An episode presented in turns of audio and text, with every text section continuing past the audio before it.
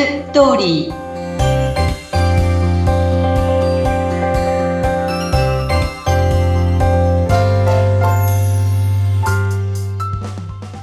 皆様こんにちは結婚相談所ライフツリーの和田光ですこんにちは、インタビュアーの山口智子です。え前回はまあ恋愛と結婚は違うから、え最初会った時にときめかなくてなんかピンとこなくてももう一回会ってみるっていうの大切だよというお話をいただいたんですけれども、今日は和田さん、その年代別ですね、特に若い頃20代に婚活するメリットについて教えてください。はい。あの時々ね20代で婚活するのってまだ早いですかっていう質問を受けることがあるんですけどはい。いえいえいえいえとんでもないですね。こういつ結婚できるかなんて何の保証もないじゃないですかそうですね。うん、ね。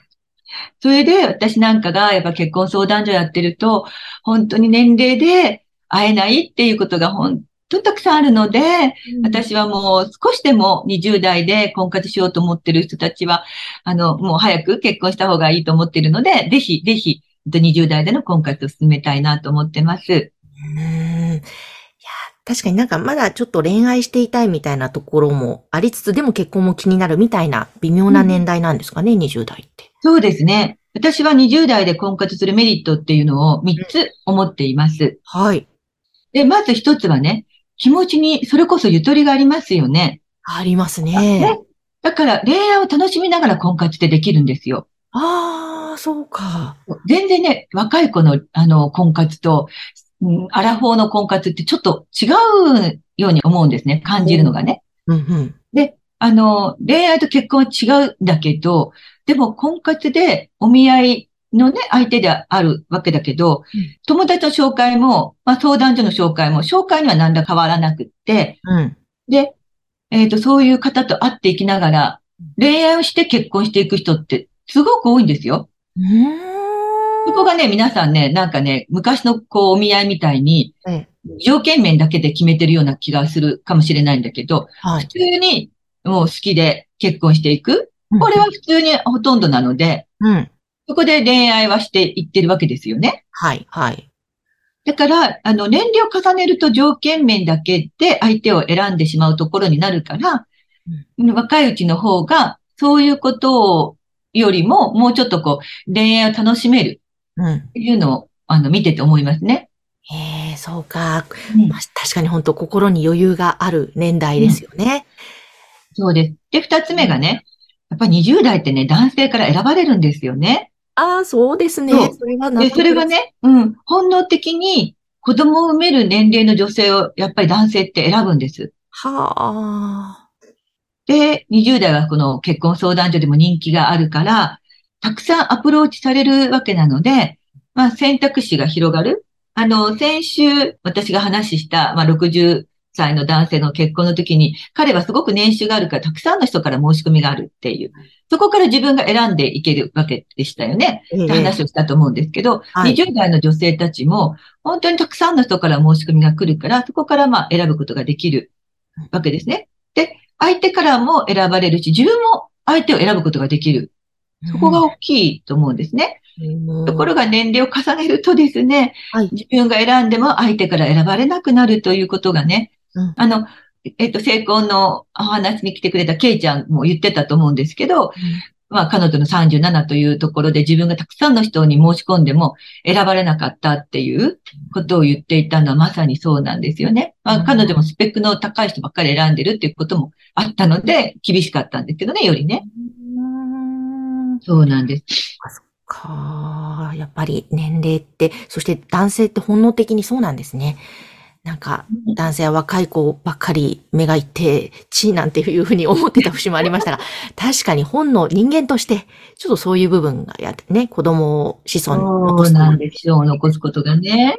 ああ、それ考えるとやっぱ20代で動いた方が女性良さそうですね。そうですね。で、うん三つ目は、もう山口さんも私も経験していることですけれども、出産、子育てって、もう本当に体力的に大変ではなかったですか？はいいや、大変ですね。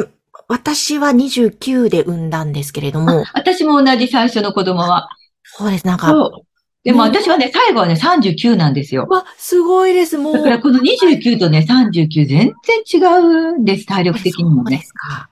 24時間待ったなしですよ、赤ちゃんってね。待ったなしですし、その39とか40ぐらいのことを自分で考えると、もう結構体力落ちてたり、そうでしょ違うじゃないですか。だからこれで子育てスタートは、なかなかな、ね、厳しいなって思ったことがありますね。そうそう。で、私の知り合いの小児科の先生のところにね、まあ、1ヶ月検診とか、なんか検診が来るときにお母様たちが来るでしょ、うんで、すごくアラフォーの方、40代の方も多い、最近は多いそうなんですね。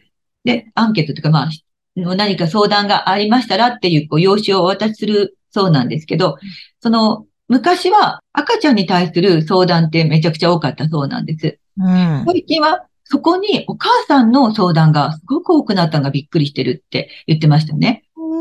で、その相談、うん、の内容がね、心とか？うん、私はこの子育てからいつ離れることができるのかとか、自分が想像してきた子育てともう本当に違っていた。うんもう本当に大変だっていう、うんそういう、こう、うつの状態の方も結構いらっしゃるっていう。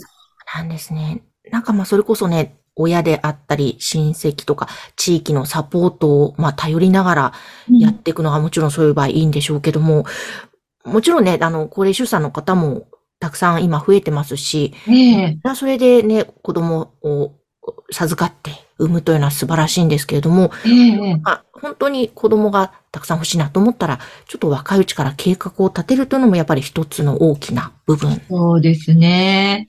あの、昔、まあ私がね、20年ぐらい相談、あの、上と関わってやってきてるわけですけど、やっぱ昔とこう変わったなっていうのは、この卵子を凍結してる女性がすごく増えたってことですよね。ああ、そうですね。周りにもいますね。うん。うんこの間も私の知り合いの小戸さんのところで、まあ凍結してた人で44歳の方が妊娠されて赤ちゃんが来たんですよね。ええだからこの凍結する。でもお金もかかる。まあそうですね。妊活はね、お金かかるのでね。うん。本当なんかもちろんそれぞれのタイミングとか人生設計があるから、あのね、何一概には言えないんですけれども、ただ、うんまあ今回のテーマとして、婚活、結婚ということで考えると、20代からやっていくメリットがそれだけあるよということですね。そうですね。まあリスクとか体力のこととか考えたときに、できたら、あの、まあ20代でまだ早いかしらなんて言ってる人にはうん、こういうこともあるよっていうことを伝えたいってことですよね。うん。いや、本当だ。なんか、そうですね。どうしようかななんて迷っていたら、ちょっとまずやっぱり一歩踏み出して、一回そうそうそう。一回とにかく、一年間やるだけやってみるっていう。ううんん。そうすると、そこでの結果がね、出てきますからね。うんこれがい20代でやるのと、まあ30代後半でやるのとは、多分30代後半の人たちが、ああ、20代でやっとけばよかったっていうセリフをよくね、おっしゃるのでね。うーん。そっか、じゃあもしね、聞いている方で、20代の方で、ちょっとどうしようかな、結婚相談所に入るべきかななんていう方がいらっしゃったら、まずはちょっと一歩踏み出すというのをおすすめですね。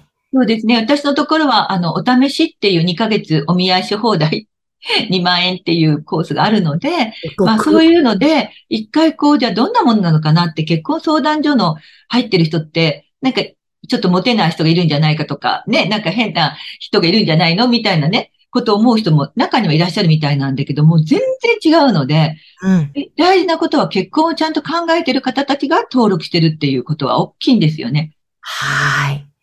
だからここでちょっと試しにやってみるっていうこと、うん、ううんん。そこが大事だと思うんですね。ですね。いや、本当にでもそれ、やりやすいですね、2ヶ月プランは。そうそうそうそう、うんそうです、本当にね。ねここから普通に、あの、皆さん普通のコースに行かれる方が多いのは、あ、なんか、ここ、こういうことならば結婚できるかもしれないっていううん体験ができるからだと思うんですよね。うん、ううん。本当だ。いや、ぜひそんな和田さんの結婚相談所ライフツリー。こちら、LINE 公式アカウントの登録 URL、番組の概要欄に掲載しております。ぜひこちらに登録をしていただいて、いろんな情報を取っていただき、また相談もしてもらえたらなと思います。ということで、今日も和田さん素敵なお話ありがとうございました。どうもありがとうございました。